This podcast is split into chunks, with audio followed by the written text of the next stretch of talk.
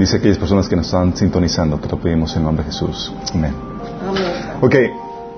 Vamos a hacer un pequeño repaso. Esta es la tercera sesión del taller de sanidad emocional. Y estamos viendo cosas cruciales para nuestra alma, que nos concierna a todos. Como todos hemos sido heridos en alguna área de nuestra vida, a fin de cuentas vivimos en un mundo caído, todos hemos experimentado el dolor de una u otra forma. Eh, es algo que nos, que nos incumbe a todos en ese sentido. Y comenzamos eh, haciendo un pequeño repaso. La, primera sesión hablamos de los tabús que giran acerca de, la, del- de esta temática, especialmente en grupos cristianos. Oye, ¿qué onda con esto de la sanidad del alma? ¿Qué onda de psicología cristiana? Eh, ¿Cuál es la base bíblica? Habíamos comentado qué onda con eso. Y también hablamos del Evangelio del alma. Cómo Señor viene, Jesús viene no solamente a restaurar nuestro cuerpo, no solamente nuestra alma, nuestro espíritu dándonos vida eterna, pero sí también nuestra alma. ¿Se acuerdan que habíamos comentado cómo Jesús, cuando fue, leyó el pasaje de Isaías en Lucas capítulo 4, que decía que había sido ungido para sanar a los quebrantados de corazón, a los de corazón herido? Y habíamos concluido que efectivamente Dios viene a restaurar todo nuestro ser. Y es algo genial eso, porque trae esperanza no solamente para una vida después de la muerte, sino trae esperanza para aquí y ahora. ¿Cómo lidiamos con, con los dolores emocionales que enfrentamos en el día a día? Sí, con las injusticias y con aquellas cosas que nos hieren. Y es algo que Dios tiene una respuesta también a eso, no está callado en esa temática. Y en la sesión pasada habíamos comentado qué eran las heridas emocionales, habíamos visto que eran depósitos de dolor o sentimientos negativos eh, almacenados en el corazón y que buscan la forma de expresarse de una, de una u otra forma y que afectan nuestra vida.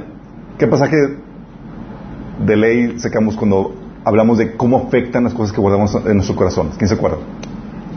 Ok, no me pregunto. Sobre toda cosa guardada, Guarda tu corazón. porque de él emana la vida. Proverbios 4:23, pasaje básico que te enseña cómo lo que tú has guardado en tu corazón va a terminar la calidad de vida que vives y el grado de plenitud que experimentas en Dios. También habíamos visto los factores que están involucrados en la formación de, heridas, que había factores externos, el contexto heredado, eh, las decisiones pecaminosas de los demás, las tragedias que suceden en nuestras vidas, e incluso las debilidades de nuestra personalidad y nuestro físico. La gente más propicia a heridas, ¿sí? Y también habíamos visto los factores internos, ¿se acuerdan? La mentalidad de cómo percibe los hechos, cómo sientes los hechos, eh, y tu voluntad, cómo reaccionas ante eh, eso que te está sucediendo. Y habíamos concluido con un principio muy, muy importante. Habíamos concluido que nada de lo que te hagan, ni aun el dolor que te produzcan, pueden dañar tu alma. ¿Se acuerdan? ¿El alma cómo se daña? ¿Quién se acuerda? Cuando nosotros que con la forma en cómo reaccionamos. ¿Se acuerdan eso? Habíamos visto el, el- el pasaje de, de, de Jesús de que dice, no teman los que pueden matarles el cuerpo, pero no pueden tocarles el alma. Y habíamos visto que lo que puede hacer la gente, lo que pueden hacer las personas es producirte dolor físico, sí, dolor emocional, pero el dolor no causa daño. De hecho, por eso vimos que hay personas que tienen situaciones adversas y muy difíciles que prosperan en medio de esa adversidad, de esa dificultad, y otras personas que están en la misma situación y se hunden. Y la diferencia no es, no, no es el que la- las circunstancias o que las heridas eh, les da el poder sobre la persona, sino que son las personas que eh, son afectadas por cómo reaccionan ante esas circunstancias. ¿sí? Entonces habíamos concluido que tú eres responsable, que no puedes echarle la culpa a nadie, eso te da tremendo poder a ti, porque está en ti el solucionar tu vida, no en lo que te hagan. Y eso es genial el saber eso. No es como que puedes llegar, ah, es que me hicieron esto, ah, es que mi papá me abandonó, es que me, me abandonó mi esposo. Eh, Nada. Sí, está en cómo reaccionamos nosotros. Y habíamos visto que los almacenes de dolor. ¿Cuál es el almacén equivocado de dolor que tenemos? Que la gente actualmente aplica. Los familiares. Los familiares, cuando te terapias con la gente, estallas con la gente. Sí, sí, es equivocado. Pero el almacén de dolor equivocado también es nuestro alma, nuestro corazón. No está diseñado su corazón para guardar ese dolor. Habíamos visto. El almacén correcto es depositar nuestros dolores emocionales en, en Dios. Sí. Por eso la Biblia habla de derra- derramar tu corazón delante de Dios. Por eso le- hablamos de, de la oración como un componente básico para poder sanar nuestras heridas. Y creo que vinieron muy bien, muy bien. Y lo habíamos comparado con una herida física, ¿sí? ¿Se acuerdan? Que hay eh, dolor, sentimiento negativo, el rencor, que se asemeja a la pus cuando te, te cortas, la hipersensibilidad del área afectada, o sea, no te pueden tocar en esa área. Hemos visto ejemplos de cómo se le- hay personas que están hipersensibles en un área, no les puedes decir tal comentario porque explotan o se ponen a llorar porque están hipersensibles en esa área. Y la expectativa negativa de que te vayan a, a hacer la misma fregadera que te hicieron, que te dolió. Lo cual se convierte en un filtro que te hace que no recibas lo contrario, lo bueno que podrías recibir. Sí, sino que sintonices a la gente a que te trate de la forma negativa en la cual estás esperando. Sí. Por eso las heridas nos friegan la vida. Sí. Nos da una percepción distorsionada. Eso. Y habíamos visto el diseño original.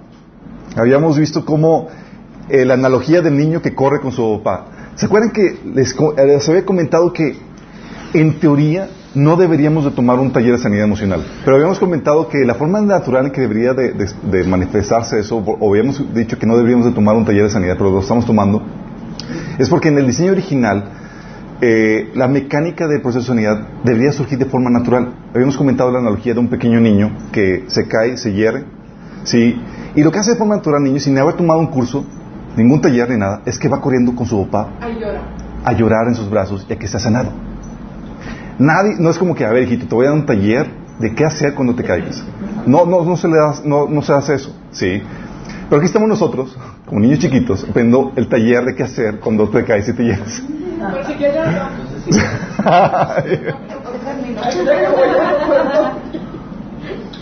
Obviamente vamos a ver las complejidades que eso involucra, pero habíamos comentado que eso era de forma natural, eh, de- estaba diseñado para que surgiera de forma natural, gracias a, la que, a que el hombre fue creado unido con Dios. Cuando vino la separación entre Dios y el hombre, fue donde vino toda la debacle. ¿sí? Ya no teníamos, habíamos comentado la sesión pasada, no teníamos dónde depositar nuestros dolores, con quién descargarnos, con quién llorar. ¿sí? Y ya no teníamos quien nos confortara. Ya no teníamos ese papá que nos apachara, que, apapachara, que nos diera la perspectiva, el consuelo que necesitamos en el dolor, en la tribulación que vivimos. Y habíamos comentado que Jesús nació a la forma en que eh, vivió Adán antes de que pecara. ¿Se acuerdan que habíamos visto lo que significaba Mesías, el ungido? Lo significaba que aquel en que mora el Espíritu Santo. Y él tenía la ventaja de que él sí podía correr con su Padre Celestial y descargarse y hacer todo el proceso de sanidad de forma natural. ¿sí? Y tú puedes ver en la característica que, eh, en la forma de vida que tuvo Jesús, que él vivió terribles situaciones que amargarían la vida de cualquiera. O sea, tú, si te hubiera tocado ser el Mesías, tú estarías de loser haciendo tu pity party, ¿sí? Por todas las tragedias y por todo lo que te tocó vivir, ¿sí? Pero no fue así, ¿sí? Eh, tal era la dificultad que, que le tocó vivir entre muchas otras cosas que, que él rogaba a, Dios su Padre que lo librara de la situación que, que estaba viviendo. Nada más imagínate. Sí. Dice Lucas 22, 44, Padre, si, quisie- si, si quieres, pasa de mí esta copa. Y estando en agonía oraba más intensamente y su sudor como grandes gotas de sangre que caían hasta, hasta la tierra. Y se le apareció un ángel del cielo para fortalecerse. Imagínate, tú sudado sangre en momentos de, estrés, de angustia, de dificultad, ¿no? ¿No has a ese punto? No, yo tampoco. Todos estamos tranqui en nuestro sufrimiento, sí. El de él no. Él fue vendido y traicionado a los que querían matarlo, sí. Fue, lo dejaron solo en el momento más crítico, ¿se acuerdan los discípulos? O sea, oye, cuando más necesitaba el apoyo y demás, cada quien huyó por su propia vida. Lo negaron sus seguidores. Sí, ¿se acuerdan Pedro negando que yo no lo conozco? Sí. Eh, sufrió el desprecio de, de su pueblo. La derrota y el fracaso de su misión también la sufrió. ¿Se acuerdan? Habíamos visto Isaías 49, 4 cuando dice, llega el Mesías y se presenta ante Dios y dice, Señor, ¿quién ha escuchado nuestro mensaje? ¿Quién ha creído nuestro mensaje? Sí. Descargando su, su fracaso delante de Dios. Fue acusado en falso, tuvo un juicio injusto, condenado a una muerte infame, flagelado en su cuerpo, le arrancaron la barba, dice Isaías 56, injurado, burlado. Creo que nuestros dolores son cosa de niños comparado a lo que Jesús sufrió. Sí, pero aún así son reales. Sí, y se sufren en la- nuestra dimensión en la cual lo, lo experimentamos. Y en medio de esta situación que Jesús vivió, tú dices, oye, una persona que vivió esto estaría viviendo la autocompasión que uno normalmente vive, ¿no? Pero fíjate cuál es la reacción de Jesús ante esta situación que vivió. Al pueblo que él sanó, el pueblo que Jesús sanó, lo condenó. Pero aún así, aunque lo traicionaron, aunque no respondieron con amor y con gratitud, él no se compadeció por lo que estaba viviendo. Fíjate lo que dice Lucas 23, del 23, 31. Dice, llevándole tomaron a cierto Simón de Sirene, que venía del campo, y le pusieron encima la cruz para que le llevase tras Jesús. Y le seguía gran multitud del pueblo y de mujeres que lloraban y, y hacían lamentación por él. Pero Jesús, vuelto hacia ellas, les dijo, Imagínense la escena. Está Jesús después de haber sido flagelado, el juicio injusto, eh, no había comido, estaba, la, habían acabado la, barba, estaba... ¿Has visto la, película de la pasión, verdad? Está cargando la, cruz.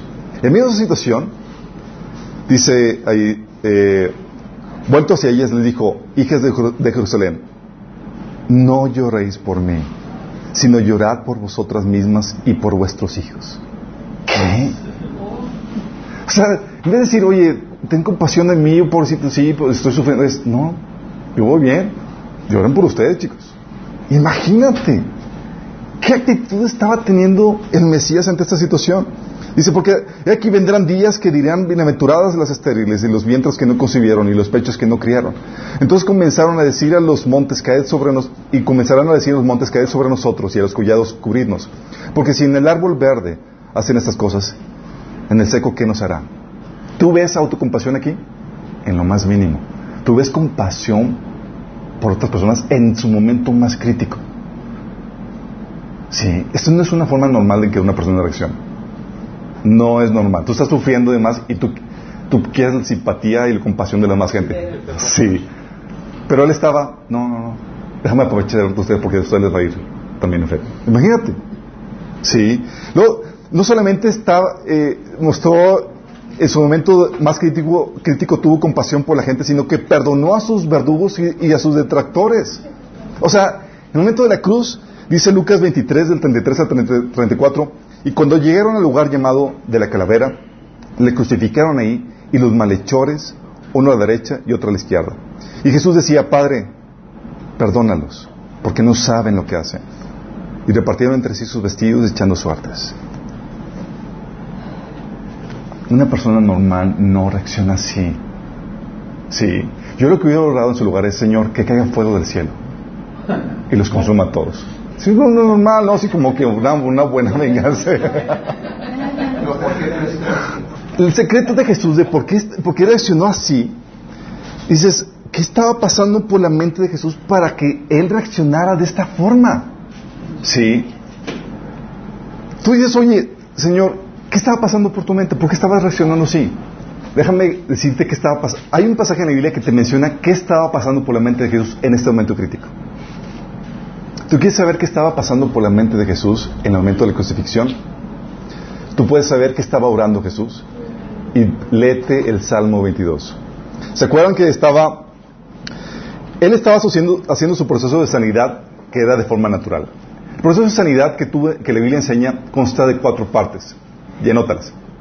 Sí, bueno, lo vamos a estar viendo más adelante, todavía más. Uno es el descargar su dolor. Sí, es descargar su dolor, su sentimiento que te genera esa situación de dolor, sí, su temor, su angustia. Esa es una parte del proceso. La otra es recibir consuelo por parte de Dios. La otra es el, el perdón. Y la otra es la acción de gracias o la alabanza. Son cuatro partes. Realmente en los talleres de sanidad te dicen, se enfoca en el perdón, perdona y listo. Pero va más allá de eso. Y tú puedes ver lo que Jesús estaba aplicando aquí. Salmo 22 te da una idea de esto.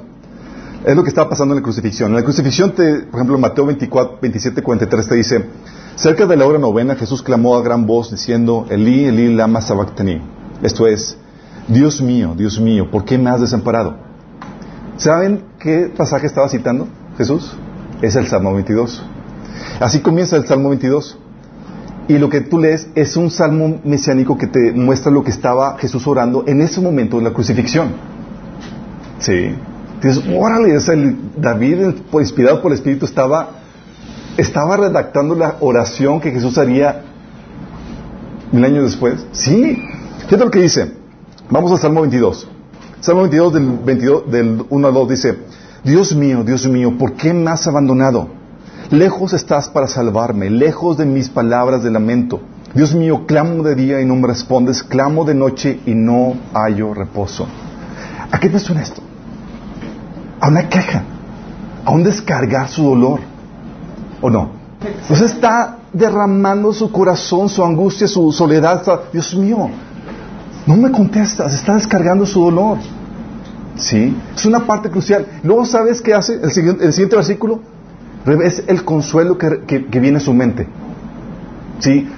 Cuando el Señor trae consuelo, trae pasajes de la Biblia, cosas que ya ha hecho anteriormente, promesas del futuro, episodios, y vamos a ver, ahondar más acerca del, consuelo. Pero fíjate cómo el, consuelo, de Jesús, inmediatamente, en, este, en esta dinámica que estaba teniendo en la oración, dice, pero tú eres santo, tú eres rey, tú eres la alabanza de Israel, en ti confiaron nuestros padres, confiaron y tú los libraste, a ti clamaron y tú los salvaste, se apoyaron en ti y no los defraudaste. ¿Qué está haciendo? Está recordando toda la fidelidad de Dios que le, que le trae consuelo en este momento de angustia. ¿Estamos entendiendo la dinámica? Sí. Jesús sintió el dolor, estaba descargando su soledad, su, el, que parecía que Dios lo había abandonado, y le trae el Señor recuerdo la fidelidad de Dios, de cómo todos sus antepasados clamaron a Él y confiaron y lo fueron y lo libraron. Ya, trae el consuelo. Y luego continúa. Vuelve a descargar su dolor. Siguiente cosa, dice, pero yo soy gusano. No, y no hombre. La gente se burla de mí. El pueblo me desprecia. Cuantos me ven se ríen de mí, lanzan insultos, meneando la cabeza. Este confía en el Señor, pues que el Señor lo ponga a salvo, ya que en Él se deleita. Que sea Él quien lo libre. Si vas viendo qué está haciendo Señor, se está descargando. Señor, pero yo soy como gusano. Me siento gusano. ¿Te has sentido como gusano? bueno, Jesús está aquí descargando su forma de sentir. Hasta utiliza analogías en este sentido. ¿Sí? Si vamos entendiendo lo que el Señor está haciendo aquí, está diciendo esto y luego viene el consuelo. Pero tú me sacaste del vientre materno. Me hiciste reposar confiado en el regazo de mi madre. Fui puesto a tu cuidado desde antes de nacer, desde el vientre de mi madre mi Dios eres tú. Wow, el Señor le trae recuerdo la fidelidad de Dios de cómo ha sido fiel desde su vientre materno y le recuerda y le trae consuelo al respecto. ¿Sí estás viendo cómo la dinámica que el Señor está teniendo con, esto? Y luego vuelve a descargar su dolor. Vamos a ver cuando lleguemos a, profundicemos esto más adelante que una forma de descargar tu dolor es presentando a Dios tus peticiones. Dice Filipenses eh, 4.6 que por nada estéis angustiosos, sino que presentad vuestros peticiones delante de Dios con toda oración, ruego y súplica. Es una forma de descargar tu oración. Estás preocupado, angustiado por algo y descargas tu, corazón en, oración. Dice, y empieza aquí a descargar su corazón en forma de una oración. Dice, no te alejes de mí porque la angustia se acerca y no hay nadie que me ayude. Muchos toros me rodean, fuertes toros de Bazán me cercan. Contra mí abren sus fauces leones que rugen y desgarran su presa. Como agua ha sido derramado, dislocados están todos mis huesos, mi corazón se ha vuelto como cera y se derriten mis entrañas. Se ha secado mi vigor como una teja, la lengua se me pega en el paladar. Me has hundido en el polvo de la muerte, como perros de presa me han rodeado. Me ha acercado la banda de malvados. Me ha traspasado me han traspasado las manos y los pies. Puedo contar todos mis huesos. Con satisfacción perversa la gente se deleita, se detiene a mirarme. Se reparten entre ellos mis vestidos y sobre mi ropa eh, eh, echan suertes. Pero tú, Señor, no te alejes, fuerza mía, ven pronto en mi auxilio. Libra mi vida de la espada, de la mi preciosa vida del poder de los perros. Rescátame de la boca de los leones, sálvame de, los cuernos de los toros. ¡Wow! descargando su corazón y, y aquí lo descargan no solamente expresando lo que está sintiendo, lo que está viviendo, sino también presentando una petición delante de Dios. ¿Alguno de aquí les ha tocado pasar por, momentos de angustia, de aflicción, en donde van a Dios y descargan su, su, angustia pidiendo a Dios algo, que venga a socorrerlos, y han sentido la paz? Sí, ha pasado eso. Es una de las formas en que se descarga el corazón. Y luego recibe el consuelo.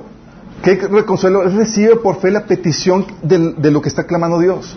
Dice, versículo 22 al 24, Proclamaré tu nombre a mis hermanos en medio de la congregación, te alabaré. Alaben al Señor todos los que le temen. Honralo, descendientes de Jacob. Venera a los descendientes de Israel, porque Él no desprecia ni tiene poco el sufrimiento del pobre, no esconde de Él su rostro, sino que escucha cuando a Él clama. Estaba clamando para que el Señor viniera a responder y Él está diciendo, ya recibí la respuesta. Él me escuchó.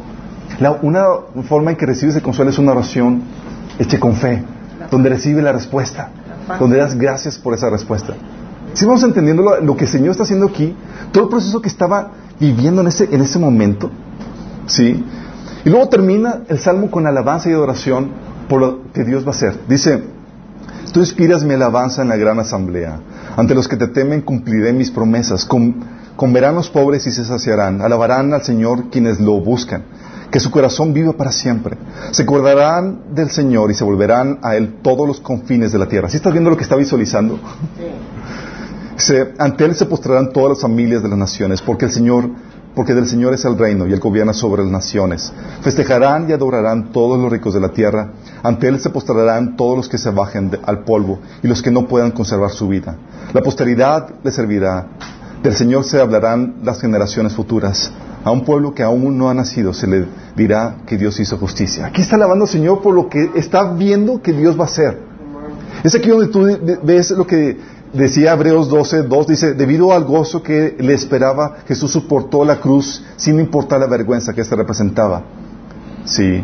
Él veía toda la obra que iba a ocasionar esto y termina alabando a Dios y dando gracias por eso que estaba viviendo. Imagínate.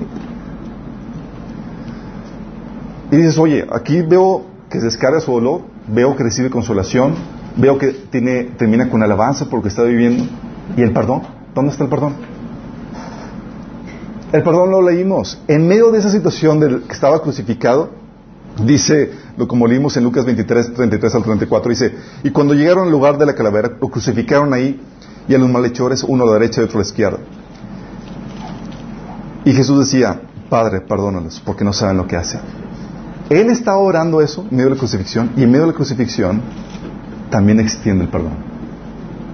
Y ahí tienes los cuatro procesos descargas tu corazón, recibes consolación, perdonas y terminas con alabanza y acción de gracias. Pero quiero que piensen en las repercusiones que eso tiene. Si Jesús, el Mesías, el Hijo de Dios, tenía la necesidad de hacer esto para sobrellevar los dolores emocionales, ¿cuánto más nosotros, meros mortales? Pues todos estamos obligados también a hacer eso igual.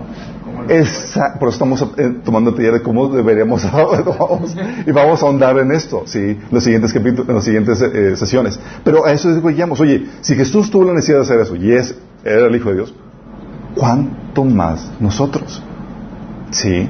Y quiero que entiendas que él estaba haciendo algo más que, sanar sus heridas, los dolores que le están afligiendo las personas. Él estaba haciendo algo que conlleva la sanidad. Él estaba protegiendo su corazón para no dejar de recibir la gracia, que es el amor de Dios sobre su vida. A ver, aquí déjame explicarte qué pasa.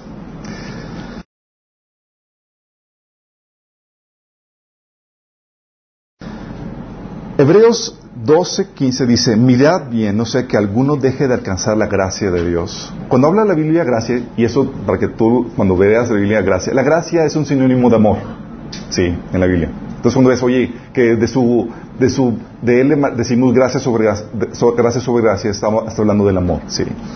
Dice, mirad bien que no sé que alguno deje de alcanzar la gracia o el amor de Dios, que brotando alguna raíz de amargura os estorbe y por ella muchos seáis contaminados. Y aquí te habla de cómo las raíces de amargura, cómo las heridas te pueden estorbar a ti recibir la gracia, el amor de Dios sobre tu vida. Y lo que Jesús estaba haciendo aquí, no solamente estaba sanando, estaba protegiendo su corazón, manteniéndolo sano para poder seguir recibiendo el amor de Dios. ¿Estamos entendiendo? Estoy dando eh, explicar. ¿Por qué? Porque si no, dejas de recibir la gracia de Dios, te estorban tu caminar y contaminas a otros. Sí. O sea, una raíz de amargura, una, un corazón no sano, no, no se queda en lo individual, afecta a otras personas. Sí, como hemos visto.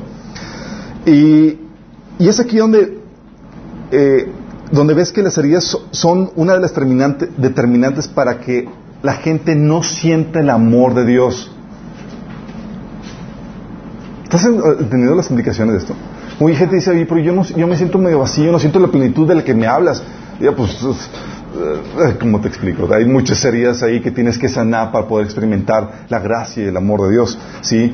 Entonces las heridas son una de las determinantes por las que no sentimos el, amor de Dios y, y, es una de las, de las de los factores que, determinan que sigamos sintiendo el vacío emocional en nuestras vidas. Entonces, por un lado, es como, pongo el ejemplo del corazón como un vaso. ¿sí? Cuando está herido, está roto. Todos te quieren derramar, Dios te derrama el amor y todo eso. Y por más de que te den, ¿has conocido a, esas gentes con, con, una personalidad insaciable de que te, absorben la atención y te absorben emocionalmente y parece que nunca se satisfacen? sé que han conocido, sí. Hay, hay grados de, de, hay grados de heridas. ok. No, no se volteen a ver unos a otros. Eh.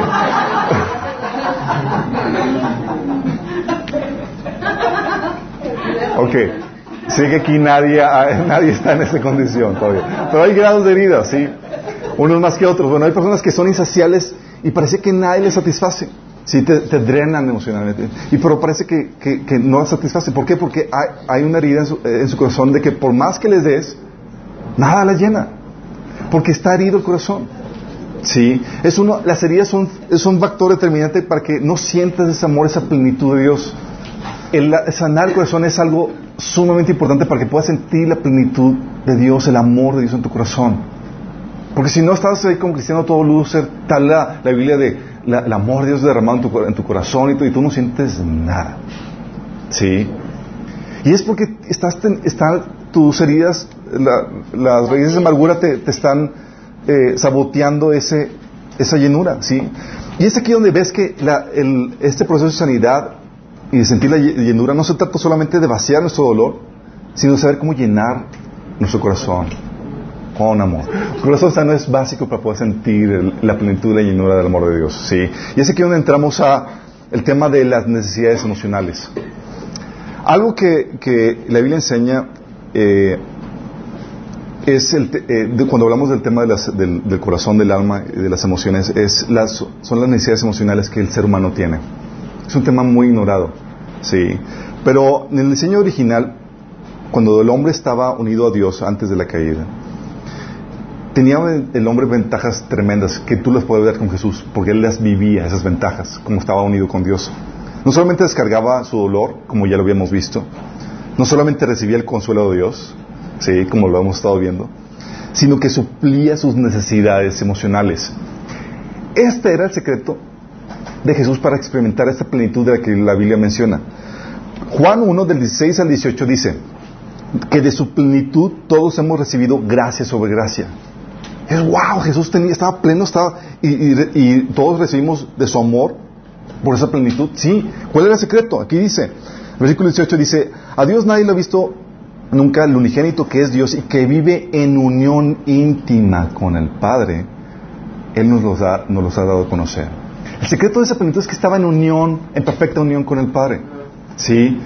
Y no había nada que estorbara esa, esa relación y esa llenura emocional. Lamentablemente con la caída, el hombre se separó de Dios y todos nacemos separados de Dios. Sí, es la naturaleza pecaminosa, nacemos sin el Espíritu Santo. Tenemos que llegar a un punto donde tenemos que reconciliarnos con Dios.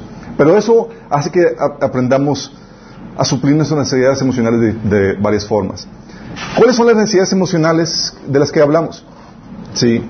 Estas necesidades emocionales, déjame aclararte, se les conocen también como necesidades profundas. ¿Por qué? Porque actúan a nivel del subconsciente. La mayoría de la gente no está consciente de ellas, pero actúa en base a ellas. Si se mueve buscando aceptación, valoración, seguridad, propósito, eh, pero no está consciente. ¿sí? Y buscamos el dinero no por el dinero, sí, sino por la necesidad emocional que nos, nos satisface. Buscamos la posesión no por la posesión en sí, sino por la necesidad emocional que nos satisface. O el vicio. O el vicio, exactamente. ¿Qué, necesidades emocionales son las que se, mencionan en la, que, se mencionan en la Biblia? Son cinco necesidades emocionales que ustedes deben apuntar. ¿sí? Una, la, la necesidad de sentirnos amados. es decir, la necesidad de que alguien vea por ti, por tu bienestar. Es una necesidad que todos tenemos. Así como que yo quiero que alguien vea por mí, que alguien se preocupe por mí, por mi bienestar. Bueno, todos tenemos esa necesidad. Es la necesidad de sentirnos amados. La necesidad de sentirnos aceptados. O la necesidad de pertenencia. Sí que es el que te acepten tal como eres, el que seas parte de alguien o de algo. La necesidad de valoración. El que se te considere alguien valioso, importante para alguien más. La necesidad de seguridad, que te protejan, eh, la necesidad de que alguien te proteja, que esté contigo para ayudarte cuando lo necesitas. Y propósito, que la necesidad de trascendencia, que alguien te dé una razón para vivir. ¿Sí? Son las cinco necesidades emocionales que el ser humano tiene. Necesidad de amor, valoración, aceptación, seguridad y propósito. ¿Sale? Y, y en Jesús tú puedes ver que, ¿sabes quién se le suplía?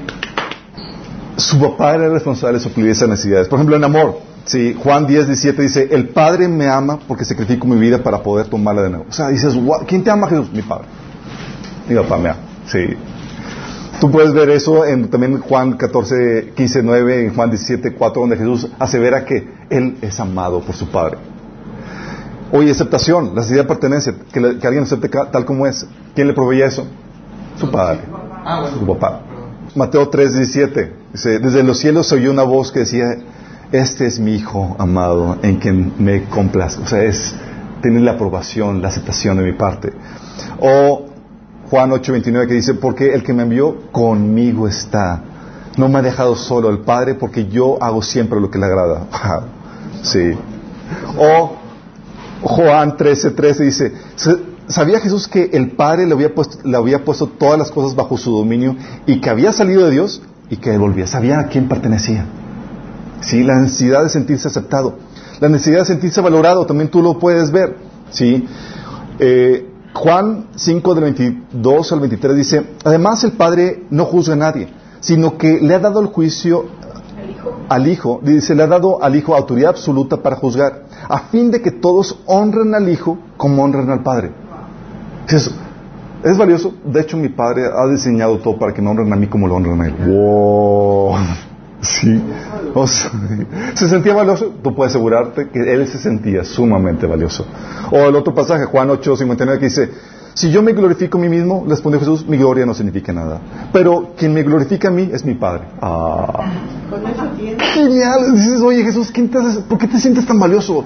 eso le, repateaba a los fariseos que tenía una seguridad de sí mismo. ¿Quién le daba esa autoridad? sí, ¿quién le daba esa seguridad, esa satisfacción? El Padre. Sí. La otra es la seguridad, la necesidad de sentirse protegido y estando y que esté con él para que alguien esté con él para ayudarle. Mateo 26 y 53, fíjate cómo Jesús muestra su sentido de seguridad cuando le dice a Pedro, ¿crees que acaso no puedo pedir a mi Padre y al instante podría, pondría a mi disposición más de 12, 12 batallones de ángeles? Es que dice más de 12 legiones. ¿Es cuántos eran una legión? Mil. Doce, o sea, ¿Tenía seguridad Jesús? ¿Se sentía acobardado? Estoy sumamente protegido. Puedo pedirle a mi padre, me da 12. Sí. ¿Cuántas veces no te has sentido medratado así como que, ¡ay, Señor! Sí. Y Jesús aquí, calm down. ¿Por qué? Porque el, el Padre Celestial le estaba proveyendo la ansiedad de sentirse seguro. Juan 16, 32 dice, pero se acerca el tiempo, y de hecho ya ha llegado, cuando ustedes serán dispersados, cada uno se irá por su lado y me dejará solo. Yo diría, ah, él dice, pero sin embargo no estoy solo, porque el Padre está conmigo. Si se va solo al desierto, no está solo. O sea, se sentía desprotegido. no, se sentía protegido. Oye, era hijo de papi. ¿Cuál Todos queremos ser hijos de papi. Sí. Sí. O sea, oye, oye, luego Luego propósito y trascendencia. Oye, Jesús tenía, sentía eso, el Padre se lo, se lo satisfacía. Dice, él sabía para qué había nacido. Juan 18:37 dice, yo para esto he nacido para, y para esto he venido al mundo, para dar testimonio de la verdad. Juan 12:27, ahora mi alma está muy entristecida. ¿Acaso debería orar, Padre, sálvame de esta hora? Para esto, para, es, pero es precisamente la razón por la que vine. Sí. O Marcos 1.38 dice, Él les dijo, vamos a otros lugares vecinos para que predique también ahí porque para esto he venido. Jesús sabía, tenía sentido y propósito, que el Señor se lo daba. Esto explica el comportamiento de Jesús. Si tú lees el, Evangelio, Jesús era, puedes ver, primero lo que habíamos comentado, que, dice la Biblia que de, su plenitud todos experimentamos amor. Sí. Porque estaba así, su vaso estaba Dios así derramando continuamente. Es como el famoso pasaje de mi copa está rebosando en, eh, Salmo 23. Él lo estaba experimentando día a día. Y él, como estaba tan lleno, él no se movía buscando que le supliera, alguien las necesidades. Él se movía de su plenitud buscando, déjame dar. Te, veo a ti vacío. Sí. Él estaba, se movía buscando dar. Sí. Esto explica el comportamiento de Jesús de su plenitud, también de su indomabilidad. ¿Por qué? Porque una persona emocionalmente satisfecha no la manipulas. No la controlas. Porque no, bus sí, no busca no busca agradar a nadie. Él está satisfecho en sí mismo. La gente que, tiene su necesidad emocional, eh, su vacío, eh, su vaso vacío, eh, acéptame, por favor, eh, reconóceme. ¿Te acuerdas cuando estaban los discípulos y que todos se fueron cuando dio una aplicación muy fuerte? Voltean a sus discípulos y dicen, ¿qué onda? ¿Ustedes también se quieren ir? Cualquier otro en nuestro lugar estaría, no se vaya, no se vaya, no me dejen solo. ¿Sí? Porque estaríamos buscando que nos satisfacieran nuestras necesidades emocionales. Pero Jesús, no, nada de eso. Eso explica por qué se comportaba como se comportaba. ¿Sí? ¿Por qué su fortaleza para seguir solo y todo lo demás? O para refutar a la, gente o hablar sin pelos en la boca.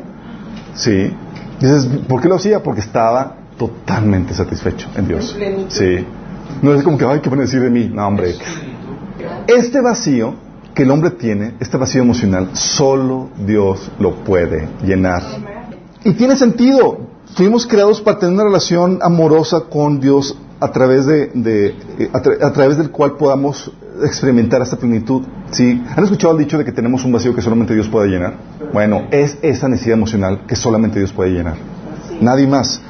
Solo Dios lo puede satisfacer. Juan y la Biblia habla de esto. Juan 4, del 10 al, 4, al 14, lo pone de esta manera. Dice, ¿se acuerdan Jesús platicando con la samaritana? Y empieza a hablar de un concepto que es sed.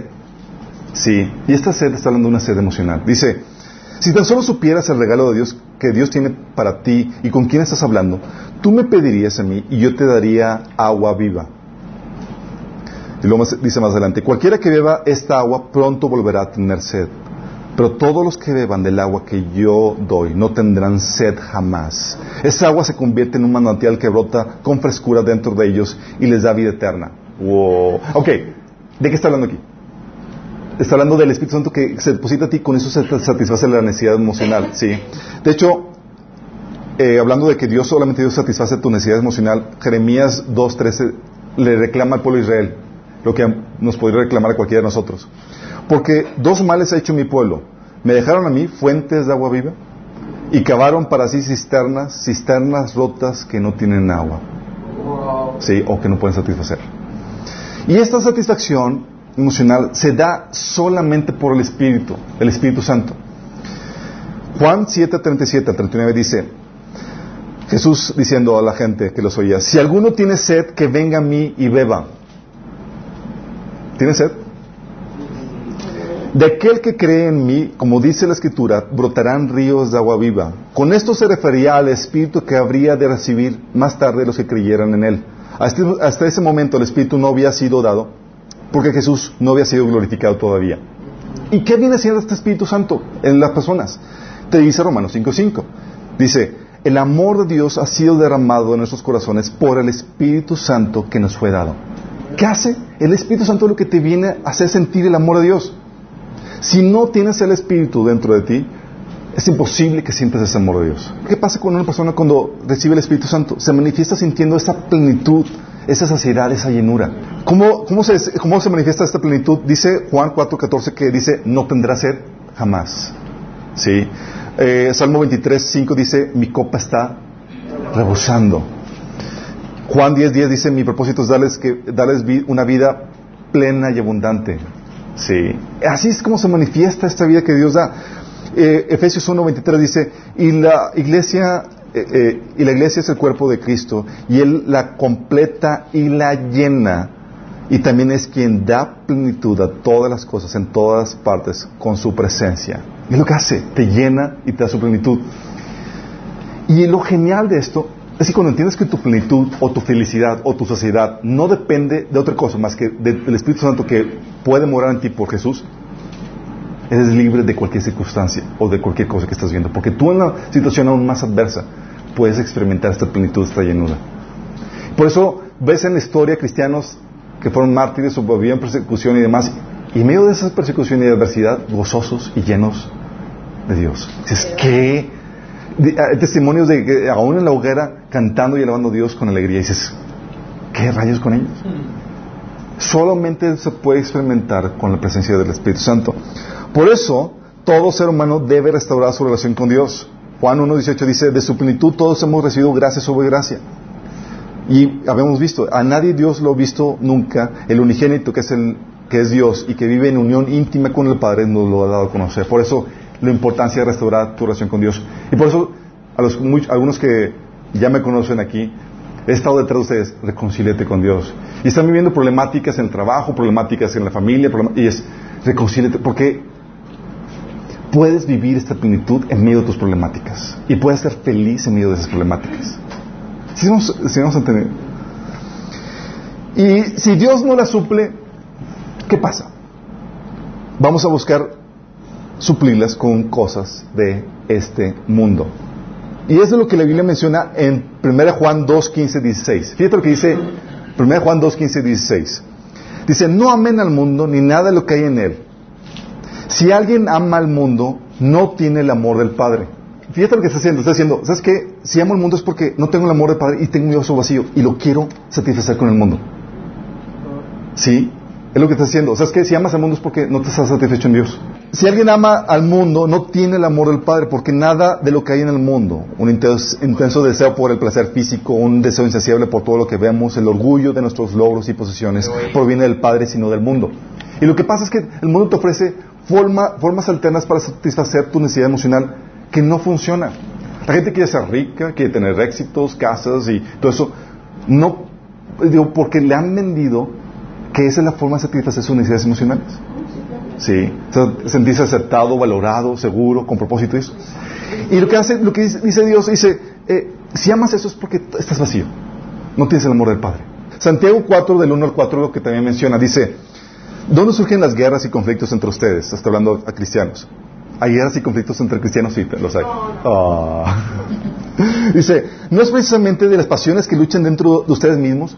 Y aquí el término de pasiones en Santiago habla de esta hambre emocional que busca satisfacerse. Sí. Cuando entiendes esto, se te abre el mundo de... Oh. Sí. Dice, desean algo y no consiguen. Desean algo y no consiguen. ¿Por qué? Porque tienes esta sed emocional. Matan y sienten envidia y no pueden obtener lo que quieren. Riñen y se hacen la guerra. No tienen porque no piden y cuando piden no reciben porque piden con malas intenciones para satisfacer sus propias pasiones. ¿Sí? ¿Qué hace esa, esa hambre emocional? Te genera envidia. Te genera todas esas obras de la carne. ¿Sí? Dice, oh gente adúltera, ¿no saben que la amistad con el mundo es enemistad con Dios? Si alguien quiere ser amigo del mundo, se vuelve enemigo de Dios. Cuando entiendes esto, entiendes que lo que Dios pide es el monopolio de, tu satisfacción emocional. Sí, cuando dejas a Dios para satisfacerte con el mundo, es como si fuera una infidelidad emocional. Pero la problemática es que como solo Dios puede satisfacer nuestras necesidades emocionales, ¿qué qué pasa? Lo que el mundo nos ofrece es un engaño. Por eso Jesús, ahora entiendes, ahora entiendes por qué Jesús eh, llama en Mateo 13 a las riquezas engaño. Fíjate lo que dice. El que recibió la semilla, la semilla cayó entre espinos y el que oye la palabra, es el que oye la palabra, pero las preocupaciones de esta vida y el engaño de las riquezas la ahogan, de modo que esta no llega a dar fruto. ¿Por qué engaño de las riquezas? Porque te prometen satisfacerte y no te cumplen. ¿Sí? Dice Mateo 16, 25, porque todo el que quiera salvar su vida la perderá y todo el que pierda su vida por causa de mí la hallará. Te está hablando de que quieres satisfacerte ganando el mundo y consiguiendo todo lo que el mundo te ofrece y dice, la vas a perder. ¿Y, qué, es lo que, qué es lo que sucede cuando tienes estas necesidades emocionales? Déjame explicarte qué sucede. Esto es algo muy importante porque esta necesidad emocional determina tu motivación. Cuando el hombre se separó de Dios, y el, Dios ya no satisfacía sus necesidades emocionales, por naturaleza el hombre se volvió egoísta. ¿A qué me refiero con egoísta? A que su motivación, forma natural, es buscar satisfacer su vacío emocional. Cuando te muevas buscando satisfacer tu vacío emocional, estás actuando de forma egoísta. ¿Sí? Eh, es, lo que ves, por ejemplo, en Mateo 23, 5, donde dice, hacen todas sus obras para ser vistos por los hombres. ¿Qué haces? Ah, están haciendo cosas para, lléname mi biocito. ¿Sí? O en Mateo 6.1 dice, tengan cuidado, no hagan sus buenas acciones en público para que los demás los admiren, porque perderán la recompensa de su Padre que está en el cielo. Hacen las cosas para, lléname mi vasito, sí, estoy viendo que soy importante, sí, lléname. 1 Corintios 13.3 dice, si reparto entre los pobres todo lo que poseo y entrego mi cuerpo para que lo consuman las llamas, pero no tengo amor, nada gano con eso. ¿Se acuerdan que vimos en el taller de escatología? Y terminamos de, ok, ¿cómo consigo las recompensas? ¿Y cómo se pierden las recompensas? Y si habíamos dicho que si tú haces cualquier cosa con motivado no en amor, ya la perdiste. Aunque haya sido algo bueno. Sí, dice aquí, nada ganas con eso, si no tienes amor. ¿Qué pasa?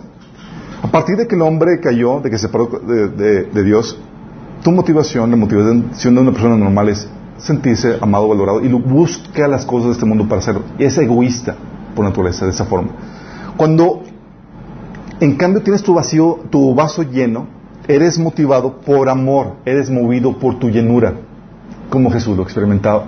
¿Sí? ¿Qué pasa? Estás tan lleno que estás buscando a quién bendecir, a quién ayudar. ¿Sí? ¿Cómo te, o sea, ya no estás motivado por ti porque tú estás satisfecho. Si ves, a, como dice Jesús, a las ovejas que están descargadas y tienes compasión.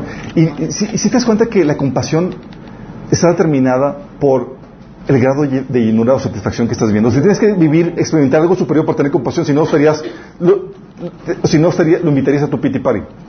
Así como que, no tengo nada que ayudar, vamos a mejor ayudar los dos juntos. ¿sí? Pero cuando experimentas algo y puedes ayudar, experimentas un nivel de vida superior, genera de forma natural la compasión, porque tú tienes algo que ellos no tienen. ¿Sí? la misericordia y compasión. Dice por eso Mateo 5:16, hagan brillar su luz delante de todos. Oye, por, fin, Señor, me dices que no haga mis buenas obras delante de la gente y luego me dices que haga brillar mis buenas obras delante de todos. ¿Pero por qué? Cuando lo haces motivado por amor a Dios para que Dios sea glorificado porque estás lleno en Él, entonces sí. Entonces lo que Dios está hablando es problemas de motivación. Es un problema de motivación lo que el Señor está abordando. ¿sí? O Mateo 6, 18 que dice, para no mostrar a los hombres lo que haces, sino a tu Padre que está en secreto.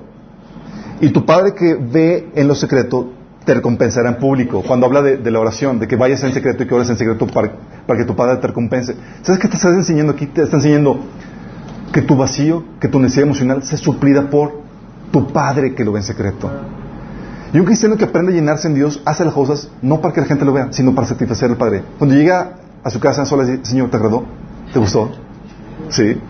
¿Es mi llena, Señor? Y esperas escuchar desde el cielo, este es mi hijo amado en quien tengo complacencia. Ah. ¿Sí vamos entendiendo? Sí. Gracias, sí me está. Gracias, gracias. Sí, llena mi vasito.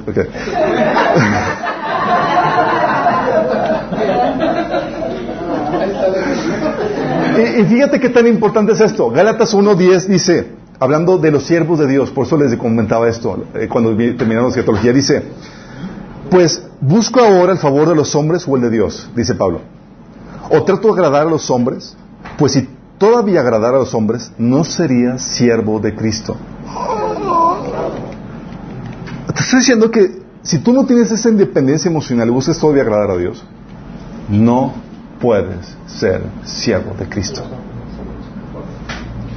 Ah, sí, cuando tienes, ¿qué, dije? Cuando tienes, sí, cuando no, cuando no tienes esa independencia emocional, si buscas agradar a los hombres, no puedes ser siervo de, Dios. Es un proceso de madurez el que todos vamos avanzando. Por eso, si estás dando cuenta de lo importante que es tener el corazón bueno, bien sano y pleno. Por eso, ¿entiendes? Todas las problemáticas que hay en la iglesia son problemas no solamente de mentalidad, sino de corazón. Y, la problemática con esto es que hemos desarrollado patrones y hábitos producto de nuestra separación con Dios, que son formas eh, alternas que hemos aprendido para lidiar con mucho, con nuestro vacío emocional. Oye, no la mayoría aquí han venido a los pies de Cristo ya de grandes, sí, adultos y demás. Y aún así, aunque vienes de niño, generalmente no te enseñan en Cristo cómo satisfacer tus necesidades emocionales en Dios. Entonces, ¿qué hacemos? Desarrollamos eh, este, hábitos o patrones o mecanismos artificiales para suplir nuestras necesidades emocionales. Y la problemática con eso es, con eso es que se, se vuelven hábitos. Y, y con esos hábitos nos metemos en graves problemas. Y tú puedes encontrar un montón de problemáticas. En consejería cristiana lidiamos con eso. Oye, problemas en matrimonio. ¿Y sabes cuál es la problemática? Que se casaron para ser feliz. Ah. se casaron así como que, que, para que mi esposa me haga feliz, me llene el vacío. Y, y la esposa para que su esposo... Y no funciona así. Sí.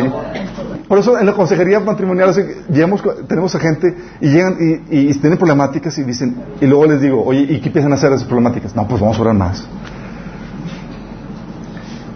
Y, y es como que, no, tengo que llevarles un proceso donde aprenden a satisfacerse en Dios. Para que puedan ser felices en Él, plenos en Él, para que puedas lidiar con las problemáticas, en el matrimonio. Sí. O, o por ejemplo, muchos, muchas, o otra forma de que la gente suple sus necesidades emocionales, ¿saben cómo es? Con chantajes emocionales. Para que controlar, manipular, para que la persona esté contigo o haga tu voluntad, porque tú crees que una forma de satisfacer tus necesidades emocionales es que la gente haga tu voluntad. Y tampoco. Sí. El matrimonio es algo muy peculiar. A los que no están casados lo van a disfrutar, pero. Porque, en serio, todas tus habilidades y todo tu conocimiento se pone a prueba. Sí, es en serio. Me, dice un amigo, me dice, me dice un amigo que estaba, estaba recién casado y estaba viviendo, me dice, es que mi esposa no me deja hacer nada. O sea, me, dice que si quiero hacer esto, pues que no la amo, entonces estoy complaciéndola con todo, pero parece que nadie le satisface yo y no lo vas a satisfacer. Es, es caso perdido. Y por más que quieras, no lo vas a hacer. ¿Sí? ¿Por qué? Porque tiene un vacío emocional que por más que la complazcas, no lo vas a poder llenar. Lo que tienes que hacer es llevarla a Cristo para que ella se satisfaga en Dios, porque mientras no, o sea, no vas a poder hacerlo. Y te va a seguir chantajeando y manipulando porque ella cree que la forma de llenar su vaso es, haz mi voluntad. ¿Sí? ¿Sí? ¿Vamos entendiendo? sí, eh, no, pero también son los niños chiquitos y demás. Otra forma, por ejemplo, eh, otra, otra forma son, oye, tu posición en el trabajo, ¿sí? Uh, tus bienes, yo me compré mi nuevo carro y quieres aquí presumirlo y todas esas cosas que somos para presumir eh, son porque quieren mi vasito, sí, o el cómo te ves o el carro que tienes o tus bienes o, tu ministerio, llámame apóstol, sí, o sí, no en serio, o sea y yo soy Dios. o, tu, título, ¿sí? hay personas que ahorita ya no se acostumbran, pero antes era como que, oye, si la persona estudió su licenciatura, licenciado, por favor, ¿sí? Le hablabas de tú y no le hiciste el leak o no le hiciste el... Es, sí. Lo ofendías, sí. Oye, o, o no te dijeron el don, o el, eso, ¿sale? O el obtener la fama, o el éxito, o la grandeza. ¿Sabes cómo muchos negocios entran ahorita, muchos negocios, especialmente en el área de ventas, te venden eso, el estilo de vida, sí, pero es porque tu, por tu vacío. O, o las grandes ganancias, el, lo que puedes comprar con eso por, por tu vacío. Una persona satisfecha es difícil de incentivar en las ventas. Porque está, no se mueve por eso, se mueve por otras cosas, por propósito, por trascendencia. Y eso recuerdo haberlo visto en una forma muy peculiar en un viaje que tuve en Canadá con una familia. Eh, obviamente, problemática con su papá, que no, el papá era una, era una joven recién casada, tenía unos 30 años y él... No voy a decir nombres, sí. Pero ella llega, estábamos, estaba, ella había venido de visita con su papá, yo estaba quedándome con su papá. Y pues en la plática en la mesa ya sabes que a veces saquen, sacas trapitos del pasado, ¿no? Y se me arma. ¿Quién ha vivido ese tipo de...? Oye, pues ella se, se dio la plática y que le empieza así la, la, la, la, hija del papá. Dije, es que papá, tú nunca estuviste conmigo, o sea, pasó esto y nunca me apoyaste, nunca fuiste a mis eventos, esto, el otro, y bla, bla, ¿Y sabes qué está haciendo ella? Estaba en la mesa, estaba ella sentada a un lado y está está haciendo, nunca me llenaste. Y así, Sí. En pocas palabras era, nunca me satisfaciste, papá. Nunca me llenaste. Y le estaba reclamando eso. Sí. Y el papá amoroso, bueno, no. Lleno del espíritu, no, tampoco. ¿Qué, dijo, ¿Qué hizo el papá? Vio la necesidad del papá, vio que la hija le estaba reclamando que no le llenó el vacío. ¿Qué hizo el papá? No.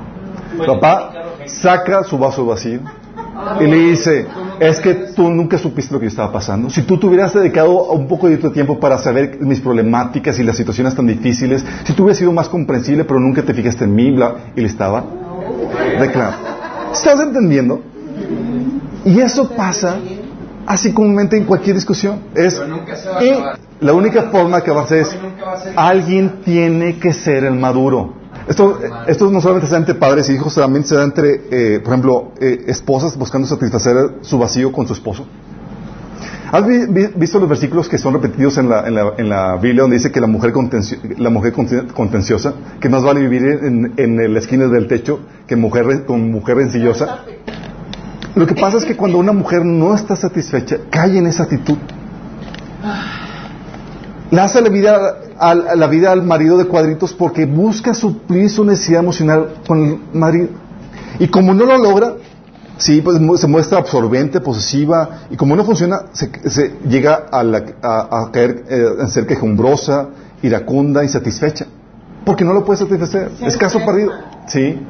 También se, lo puedes ver en situaciones de organizacionales, por ejemplo, líderes supliendo sus necesidades emocionales a través de, de, la gente que coordina. En de caso, líderes que no pueden permitir que alguien más sobresalga que, más que él. ¿Qué está haciendo? Es porque satisfago mis necesidades emocionales con mi puesto, con mi posición, y no permitir que nadie más me robe eso. Sí. Sí. Y eso se da no solamente en las organizaciones, empresas, sino también en la iglesia. Hay pastores que suplen sus necesidades emocionales no con Dios, sino con sus ovejas. O con su ministerio. Sí. Y impiden que otros crezcan o, que, o no dejan que se vayan, porque depende su necesidad emocional, su estabilidad emocional de qué tan grande o qué tanto número de gente tiene. ¿Estamos entendiendo? Eh, y las, o, las lleva a, ponerlas en un estado de dependencia a él, porque gana su necesidad emocional en que dependan de él. Soy importante porque la gente depende de mí. cuando Jesús la actitud de Jesús es, les conviene que me vaya. Sí, no quiero que dependan de mí. Sí, va a venir alguien más que sea del Espíritu y Él les va a ayudar. Sí, ven la actitud de Jesús. Oye, mientras que líderes que no, no quieren que sobresalgan, que Jesús decía, van a hacer obras más grandes que yo. Sí, eso. Dices, wow, ¿por qué hacía eso? Porque Jesús estaba lleno. Y la problemática con, con esto, eh, hay padres en los que los hijos resultan ser que son los padres emocionales de, sus padres. Hijos que, conocen al Señor, reciben, llenan su tanque y resulta que están ellos dándoles y llenando, dándoles, porque los papás están, todavía no satisfacen su, su necesidad emocional en Dios. Pero es algo, si vamos un poco más allá, en cuestión de la iglesia, eh, una persona que no tiene su, su vaso lleno, lo descalifica para el liderazgo. Sí, porque un infante emocional, una persona que no satisface sus necesidades emocionales, es egoísta, es carnal, y no puede ser un líder espiritual dentro de la iglesia. ¿Sabes qué requisito tenía, eh, ponía Pablo en 1 Timoteo 3.6? Decía, a, una persona, a la persona que ocupara o candidata a ocupar un puesto en, la iglesia, dice que no sea un neófito, no sea que envaneciéndose caiga en la condenación del diablo. ¿Por qué? porque puede perder piso fácilmente porque utilizaría su posición para satisfacer su vacío.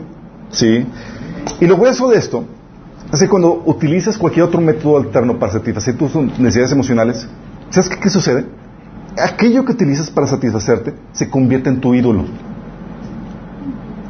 Porque toda tu, toda tu estabilidad emocional y toda tu vida gira alrededor de eso que estás utilizando.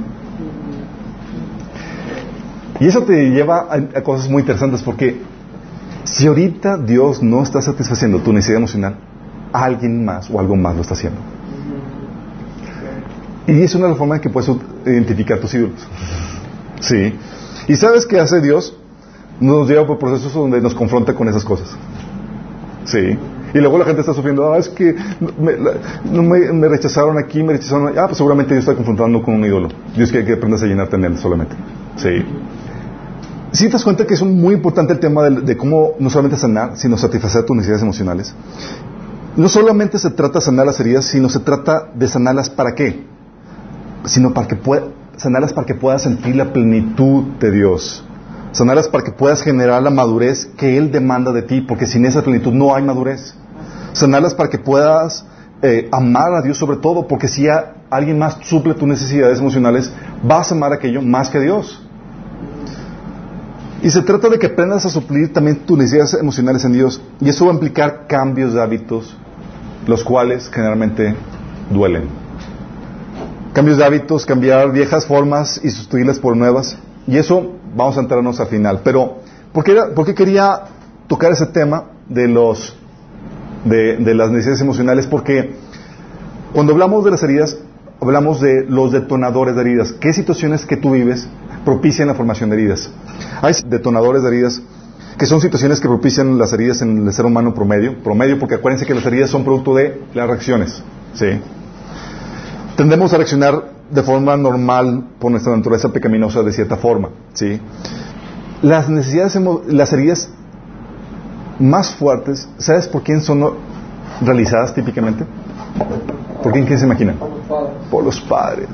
Las necesidades emocionales, ¿saben por quién deben de ser, suplidas en la, niñez? Por los padres. Y más porque nacimos en un contexto donde nacemos sin el Espíritu Santo. Sí, para que nos satisfaga. Entonces, la problemática es que cuando...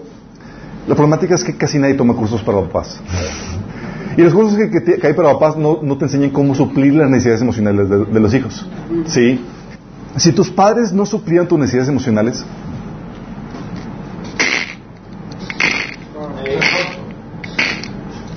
luego llegas adulto y te quieren dar.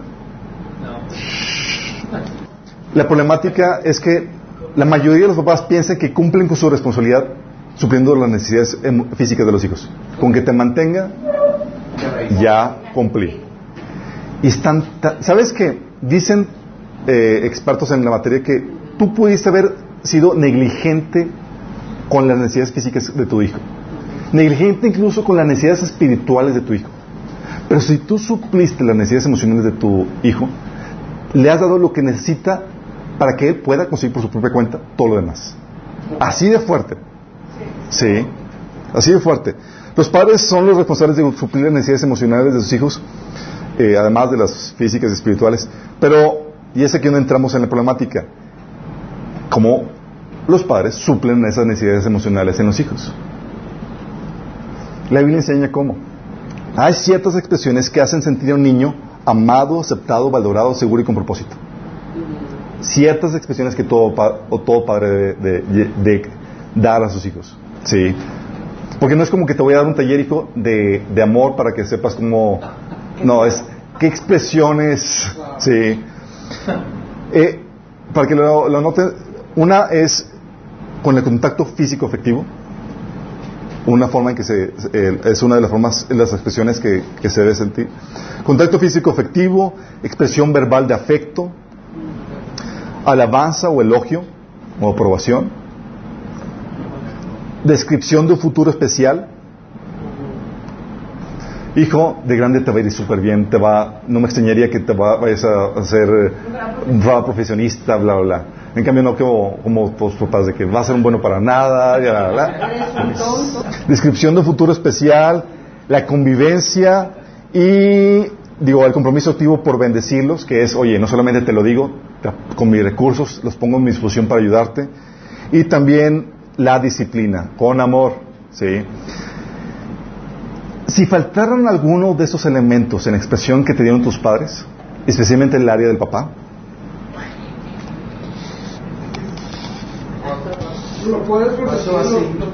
Vamos a ir uno por uno. Sí, hasta donde llegue. Primero, contacto físico efectivo. Sí.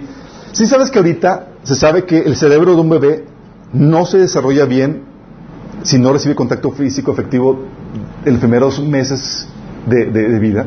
O sea, así tanto te afecta. O sea, no lo apachaste, no lo cargaste y hay gente que dice, no en Brasil, es nada más dale comer y... en Brasil, lo...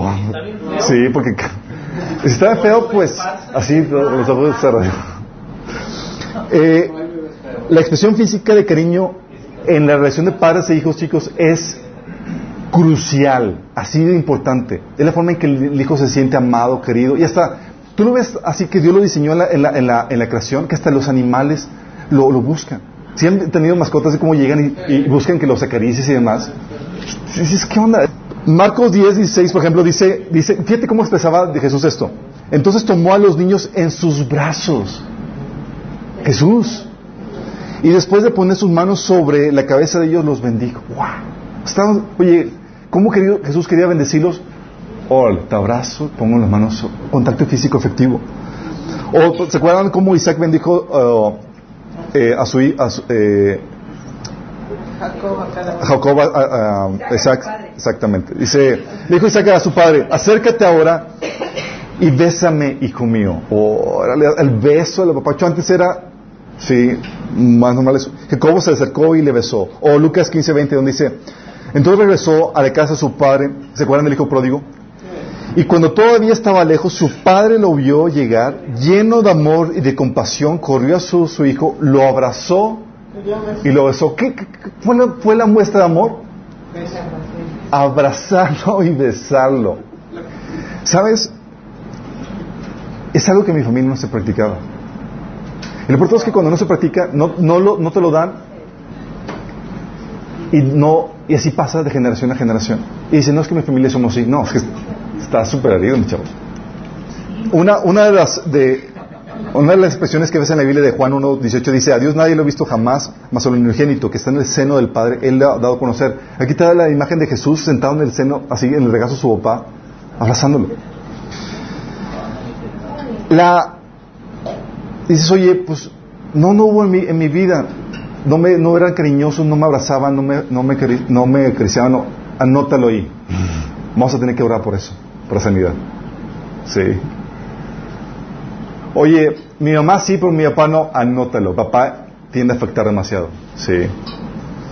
Oye, a mí me daban sí contacto físico, pero pues no era muy efectivo, no eran nada más los trancazos que me daban. Es que es la problemática, sí. Nada más imagínate.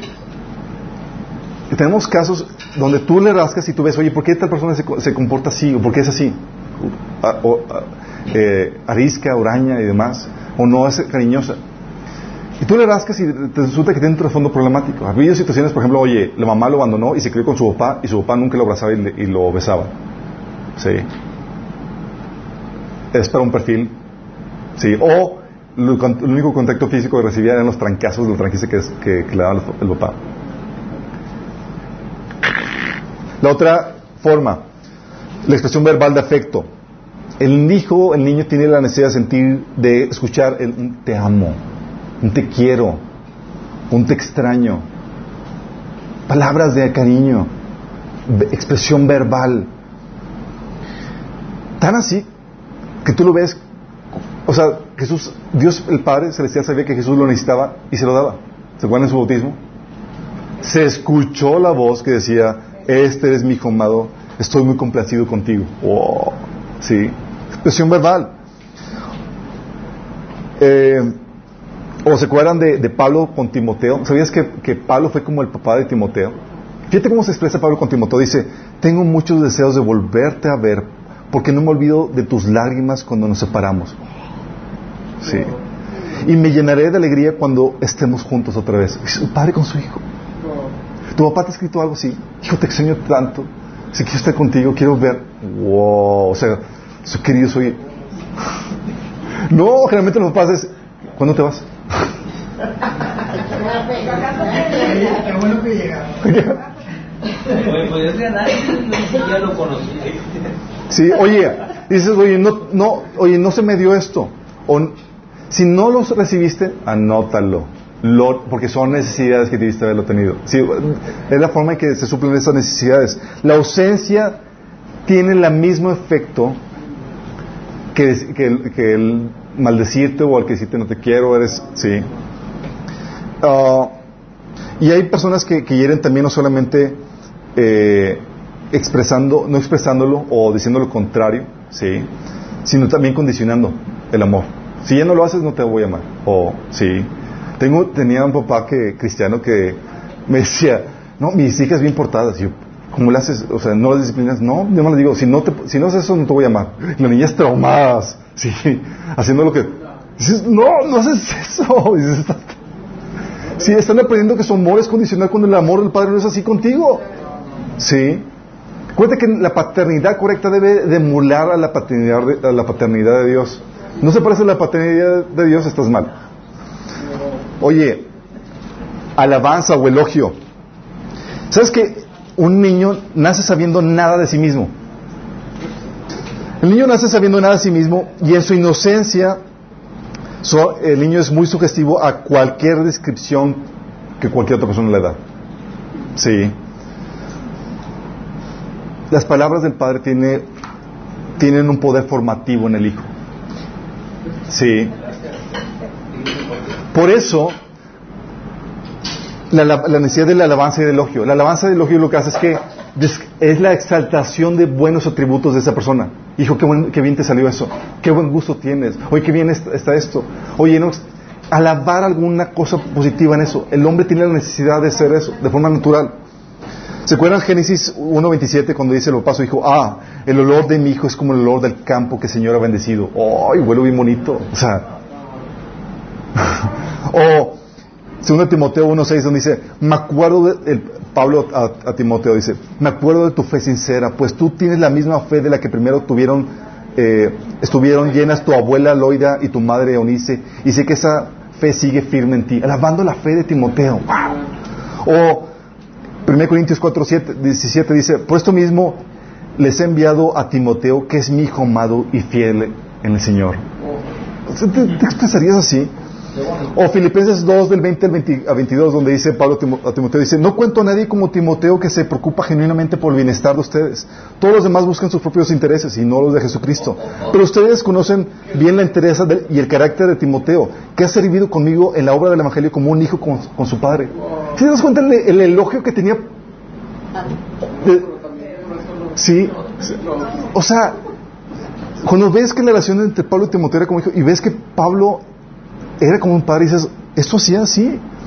Si tú no tuviste esto por parte de tus papás, o tuviste lo contrario, ningún elogio sino puras maldiciones, eres un tit, eres un buen para tit, eres... Muchos papás ah, hablan a sus hijos en puras maldiciones y dicen que eres tienes manos de mantequilla, eres un bueno para nada, bla, bla. Y eso... Entonces, oye, la falta de eso hiere. Darle lo contrario, insultarlo, descalificarlo con la crítica, hiere. ¿Vamos viendo? Oye, la descripción de un, de un, futuro especial. la descripción de un futuro especial es dar una palabras de bien a, una persona. ¿sí? Tú lo ves como Jesús cuando bendice, cuando en Marcos 16, donde él bendecía a las, a las personas. O, como, o Isaac a Jacob, en Génesis 27, del 28 al 29, dice, el rocío de los cielos y la riqueza de la tierra, que Dios te conceda siempre abundantes cosechas de grano y vino nuevo en cantidad que muchas naciones sean tus servidoras y se inclinen ante ti. Si estás viendo la descripción de un futuro especial que le está dando a su hijo, dice que seas el amo de tus hermanos y que tus hijos de tu madre se inclinen ante ti. Todos los que te maldigan serán malditos y, los, y todos los que te bendigan serán bendecidos. ¡Wow!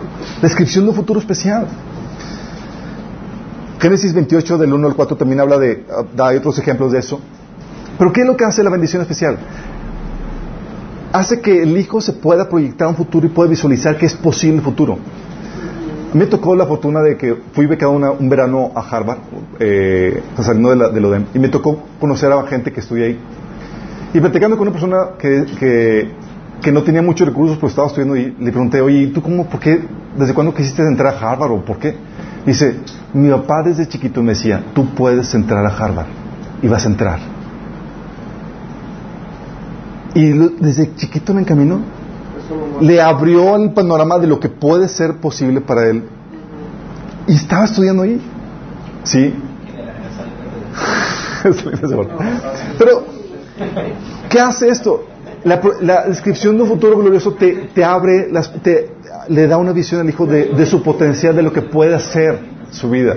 ¿Sí? Le da esperanza a su futuro. Cuando no hay eso, ¿sí? Queda a expensas de, del silencio aterrador de las circunstancias de de, todo eso. Y luego más cuando son palabras de maldición. No, hombre, va a ser un bueno para nada. No va a ir mal con tu esposa, vas a ver. y empiezan a maldecir su futuro. Y como hay esa expectativa baja y esas palabras resuenan y se hieren y van a cosechar aquello que, eh, que sus heridas están esperando recibir. Sí. Estamos viendo lo, fuerte que es esto.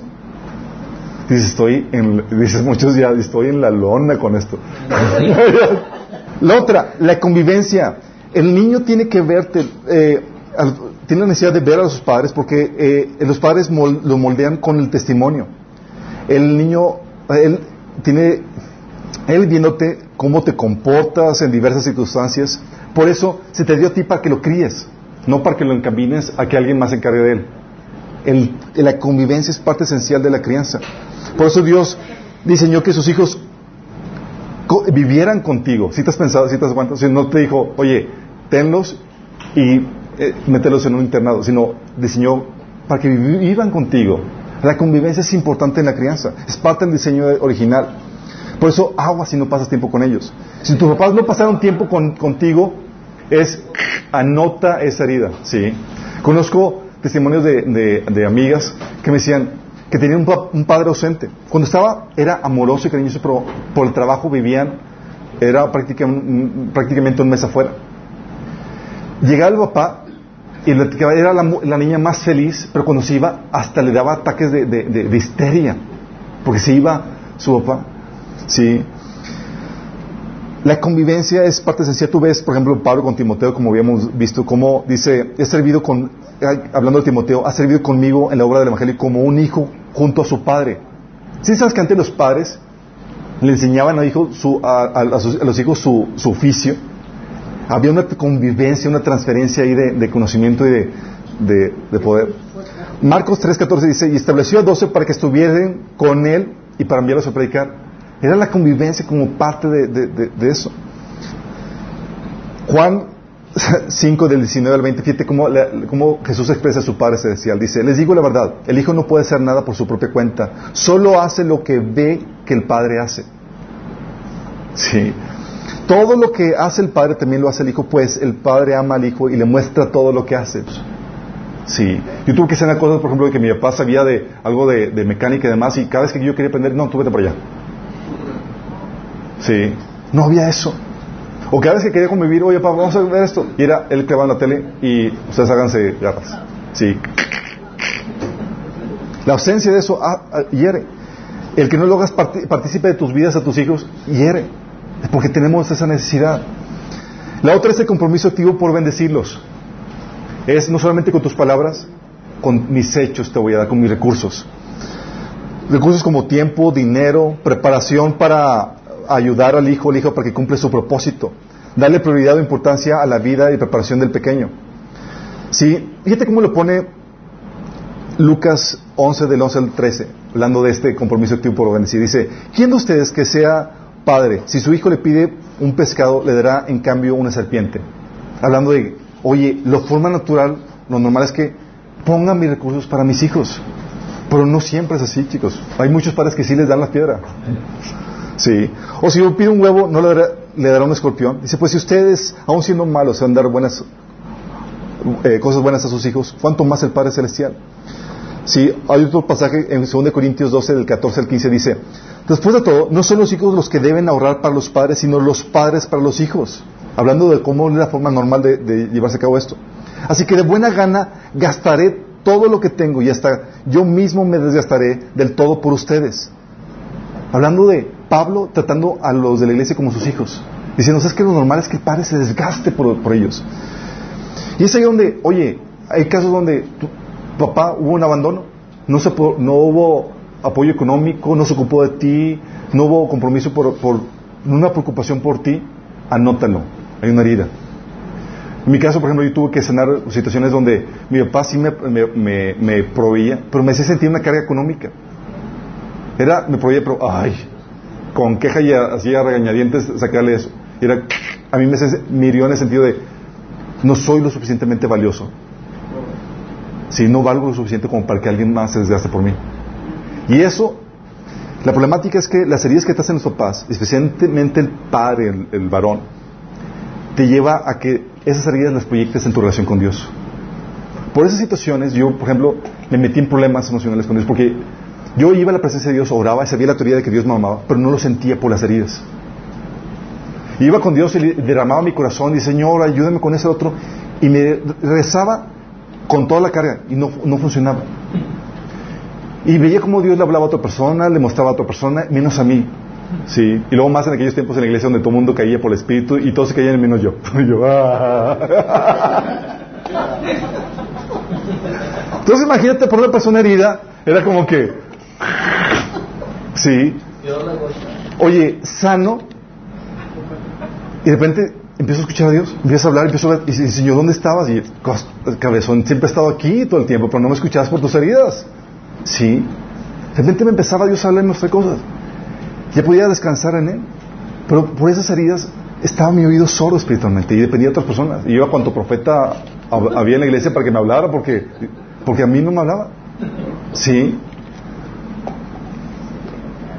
Entonces, oye, la tacañería, la queja, tu padre, ayer es, oye, la disciplina.